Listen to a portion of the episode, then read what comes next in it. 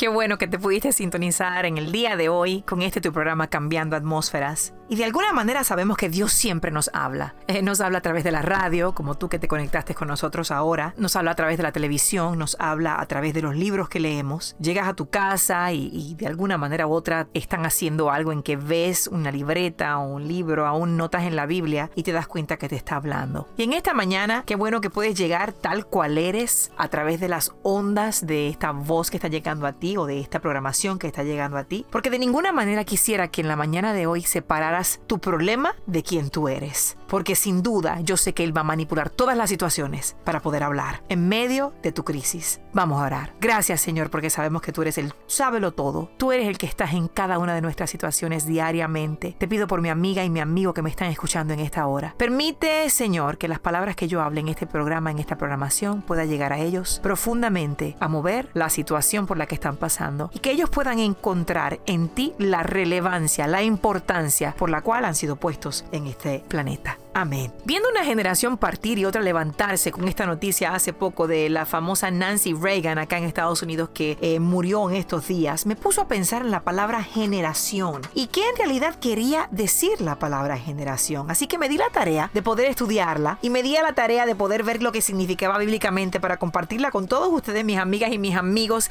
que sintonizan en los martes y los jueves a través de Cambiando Atmósferas, para poder en realidad darnos cuenta qué significa la palabra generación. Y quisiera que me acompañes ahí donde estás a Hechos, capítulo 13, versículo 36.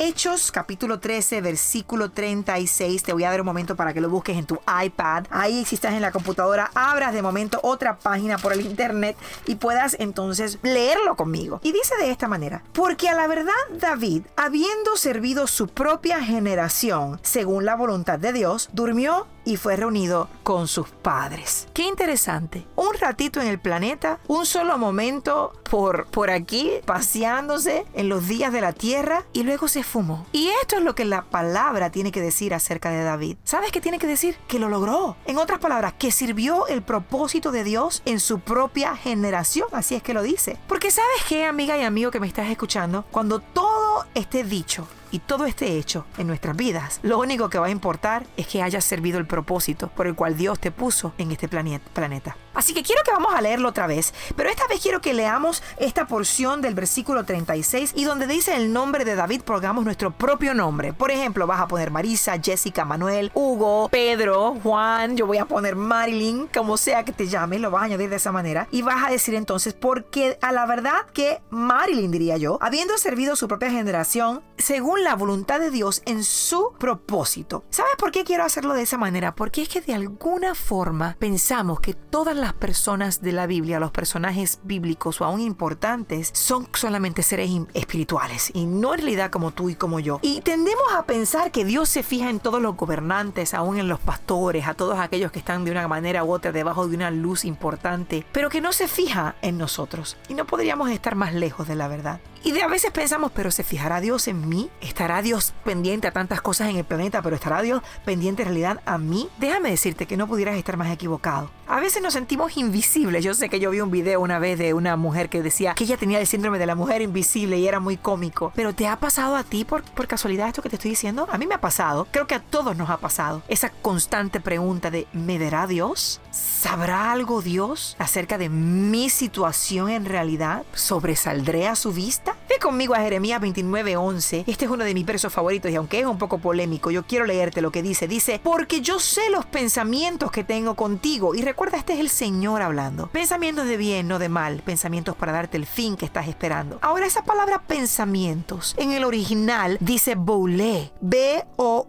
B-O-U-L-E. Boule. Y quiere decir un pensamiento premeditado. En otras palabras, se lee de esta manera. Cuando pienso en ti, porque sin duda lo hago, me siento a pensar en ti con pensamientos creativos y pensamientos artísticos. Mira qué lindo. Él piensa en ti. Tu Dios piensa en ti. Ay, me recuerda al salmista cuando escribía esas canciones tan bellas al Señor y esos salmos y le decía, o sea, ¿a dónde podré oír de tu presencia si me acuesto y ahí estás tú y me levanto y ahí estás tú? Si subiera a lo lejos, ahí tú estás y aún así tu mano me guiará. Vivimos en una era tan moderna de la medicina que parece increíble que podemos aún mirar el vientre de una mamá de un bebé que aún no ha nacido y ver sus movimientos, contar sus deditos y mirar sus sonrisas. Y esto me recuerda a mi hija cuando estaba embarazada de nuestra primera nietecita o nuestra única nieta Valentina. Y recuerdo con tal alegría cuando fuimos a su sonograma a poder ver por primera vez los movimientos de Valentina. Y Valentina se movía en la barriguita de su mamá y nos daba tal gozo. Y mi esposo y yo no podíamos nada más que pensar, qué hermosa la amamos tanto, pero Valentina sabrá cuánto la amamos. ¿Sabrá Valentina que es tan amada, que estamos esperando tanto y tanto su llegada? Porque es tan amada, ¿lo podrá imaginar ella? ¿Sabes qué? Radio escucha que me estás oyendo, amigo y amiga que estás sintonizado conmigo en el día de hoy. Eso somos tú y yo. Somos tú y yo antes de que le amáramos a Jesús, antes de que lo conociéramos a Él. ¿Sabes qué? Ya Él nos amaba. ¿Y tienes una idea de cuánto te amó? ¿Lo sabes? ¿Sabes en realidad cuánto te amó? Volvamos a Hechos por un momento rápidamente en el, con el versículo que comenzamos y vamos entonces a leerlo y léelo en voz alta con tu nombre ahí. Porque a la verdad Marilyn, habiendo servido su propia generación según la voluntad de Dios, Ahora, mira, dice su propia generación. Escucha, es tu generación, no la de tus abuelos, no la de tus bisnietos, la tuya, la mía. ¿Alguien se recuerda del cantante Marcos Witt? Yo creo que es bastante famoso. ¿Se imaginarían a Marcos Witt 120 años atrás tratando de cantar sus himnos y sus canciones? no creo que hubiese salido muy bien. Pero es que Dios te puso en esta generación y esta es tu generación. Y si Dios te escogió, y si Dios dijo y determinó desde antes de la fundación del mundo, que te iba a poner en esta generación, en este planeta, en este momento, es porque tiene un propósito. ¿Y sabes lo que esto te hace, mujer y hombre que me estás escuchando? Esto te hace una persona relevante. Esto te hace una persona de mayor significado. Esto te hace una hija y un hijo de Dios relevante. Ahora, quiero explicarte algo, porque ser un cristiano relevante no es fácil. No, ser un cristiano, ser una mujer o ser un hombre relevante es difícil. Y te voy a explicar por qué. Porque ser un cristiano relevante tienes que estar tan involucrado en el mundo que puedas saber exactamente en el idioma en que hablan y las cosas que están pasando. Pero aún así, nada del mundo se adhiera a ti. Es como esa senda angosta de la que habla la palabra. Y es casi como estar en una cuerda floja. Permíteme explicarte. Imagínate una cuerda floja en que si no mantienes el balance preciso, a un lado está la carnalidad y al otro lado está la super espiritualidad. En otras palabras, la religiosidad. Sí, porque puede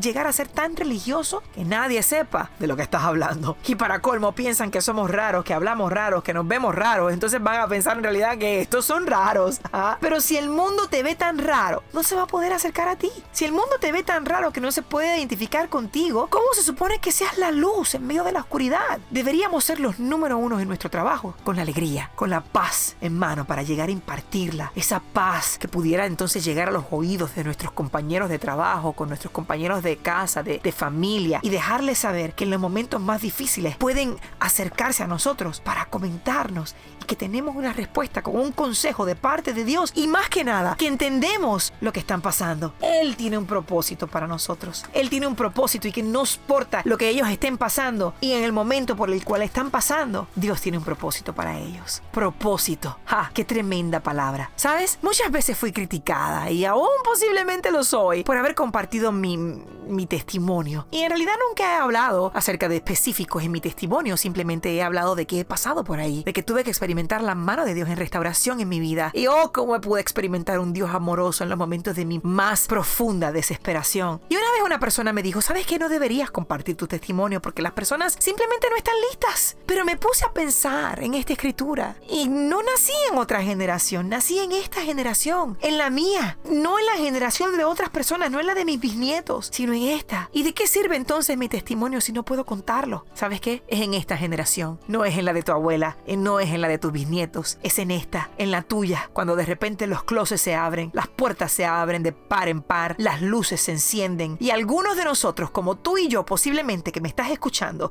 con un pasado de vergüenza, estamos acomodándonos el pelo, levantando la cabeza en alto, acomodando nuestra corona para simplemente ser mujeres y hombres de propósito. Yo creo que Dios tiene un propósito para ti.